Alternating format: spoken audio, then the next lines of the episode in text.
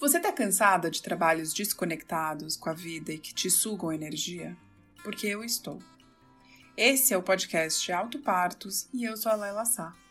Aqui eu faço reflexões para aprendermos a desapegar daquilo que não nos cabe mais. Ou seja, só fazer aquilo que nos cabe. Chega de trabalhos só ancorados no dinheiro ou só no propósito.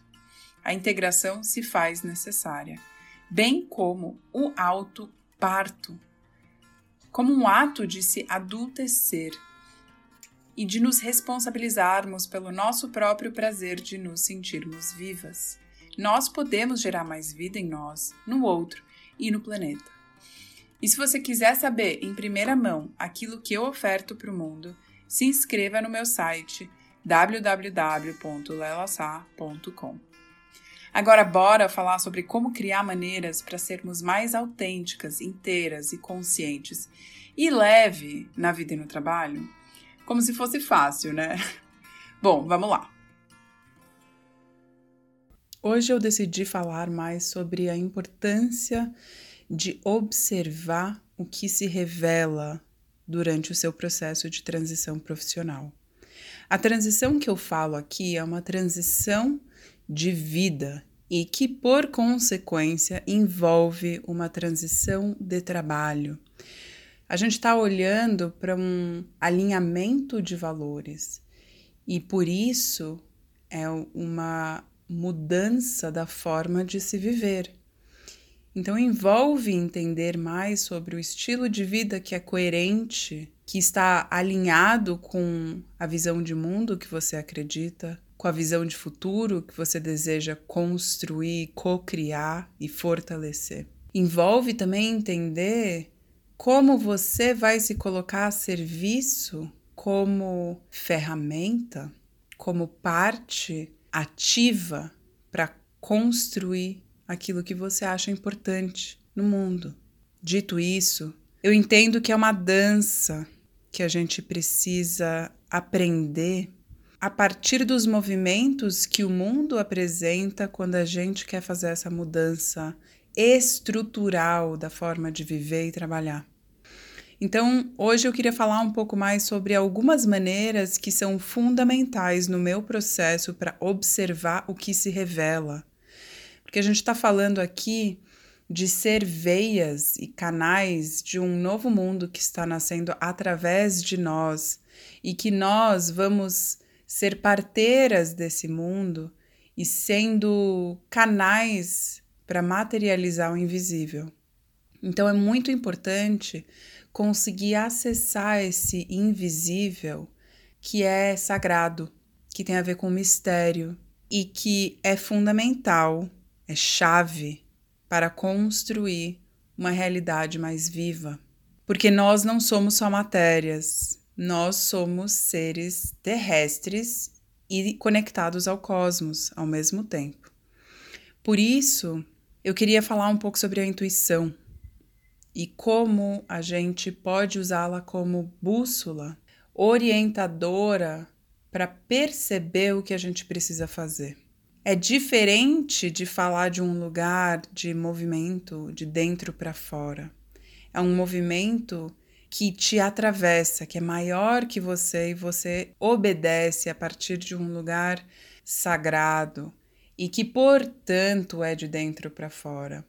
Não é um dentro para fora sem impulso, é um dentro para fora que vem de cima para baixo também.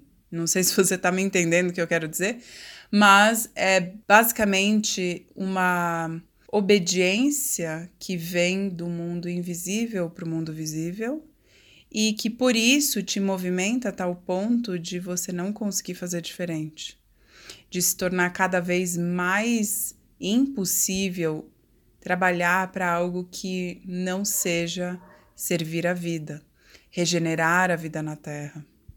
Então a intuição, ela vai poder te orientar.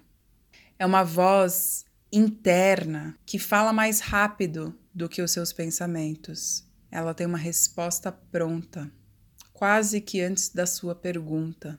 Ela está ali para te guiar. E aprender a discernir o que é intuição do que é ego é fundamental. e um exercício para a vida inteira, eu diria. Mas é interessante você criar uma relação íntima com a sua intuição. Além disso, eu queria trazer mais três pontos que são fundamentais para a gente conseguir observar o que se revela, para a gente fazer a nossa parte pela regeneração da vida na Terra. Muita coisa mudou para mim depois que eu consegui me orientar mais pelo meu ciclo menstrual, perceber o que criar no momento em que eu estou mais conectada com o cosmos, que é quando a gente está sangrando. É um momento em que a gente está aberta, com a intuição mais apurada, mais afinada. Então, eu gostaria de fazer um convite para você, quando estiver sangrando, tirar um tempo para essa autoescuta, anotar, escrever, uh, desenhar e perceber, principalmente, o que está fluindo através de você. Quais são os chamados que te atravessam quando você está sangrando? Nesse momento, seria interessante você ter um diário para poder escrever essas coisas, para você depois conseguir ver o que você está realizando no momento que você está ovulando, o que você está de fato colocando no mundo a partir daquilo que você criou no momento do sangue. Eu não vou falar a fundo disso porque isso é um assunto muito complexo, sagrado e muito importante que não cabe num podcast, num episódio, muito menos. Mas eu gostaria de fazer esse convite para você buscar pessoas que trabalham com o ciclo feminino, o ciclo menstrual, a ciclicidade, a inteligência cíclica para te ajudar a orientar o seu processo de transição. Porque a cada ciclo que a gente passa, cada mês, parece que se revela uma nova parte que precisa ser colocada no mundo para a gente poder exercer a nossa potência, florescer mais quem nós somos e dar espaço cada vez mais à mulher selvagem que nos habita, trazendo mais à tona a vivacidade, a autenticidade e a vida por si só o sangue é o fio que nos une enquanto humanidade. Então, usar esse momento como um momento de rezo, de conexão com a sua intuição, pode ser muito revelador. Tem sido para mim, então eu recomendo fortemente que você também experimente. A terceira coisa que eu queria trazer é sobre os sonhos e a importância de você conseguir criar uma relação com os sonhos, tanto diurnos quanto noturnos. Os diurnos são aqueles que você sonha diariamente daquilo que você quer construir para sua vida, os sonhos que você deseja realizar viva e ter o senso de merecimento de realizar esses sonhos que você tanto deseja. Mas para além desse sonho diurno, tem uma relação íntima e lúcida, eu diria, com os sonhos noturnos. Quanto maior a nossa capacidade de compreender que estamos sonhando quando estamos sonhando, mais revelador pode ser. Eu tenho criado uma relação de pesquisa com os meus sonhos e todo dia, quando eu acordo, eu anoto uma frase que aparece quando eu acordo, ou aquilo que eu sonhei, e eu tenho anotado isso nos últimos 15, 16 anos. E é muito revelador entender o que os sonhos estão nos contando. Então, eu gostaria de ofertar essa tecnologia. é, totalmente disponível para nós, para você também fazer perguntas antes de dormir e pedir respostas no sono. E deixa um caderno do lado da sua cama com uma caneta para você poder anotar o que vem da noite. Você pode se surpreender com as frases que você escreve, com os sonhos que você tem E durante o dia, muitas vezes eu nem me lembro do que eu escrevi logo cedo de manhã e depois eu preciso até resgatar. E o mais bonito é conseguir fazer uma análise de alguns fios dos sonhos, das frases. Tem muita coisa que se revela por aí. Então, use o sonho como também uma orientação do invisível. E por último, eu queria trazer a importância de fazer boas perguntas, fazer bons pedidos, bem feitos, específicos do que você quer para intencionar aquilo que você deseja manifestar e realizar. Ah, é só pedir que vai chegar? Não necessariamente. Você vai ter que fazer a sua parte. Mas saber pedir ao invés de reclamar é muito importante. É muito importante você conseguir orientar-se por pedidos específicos daquilo que você deseja, intenção nítida daquilo que você quer. O que você quer? Você sabe dizer o que você quer do seu trabalho? Qual é o trabalho que faz mais sentido agora? E se você não souber isso, qual é a pergunta que vai orientar a resposta que você precisa? Então é importante você conseguir elaborar essas boas perguntas e esses pedidos para que algo maior, e aí cada um com as suas crenças, possa trabalhar também por você. Porque sim, existe o invisível.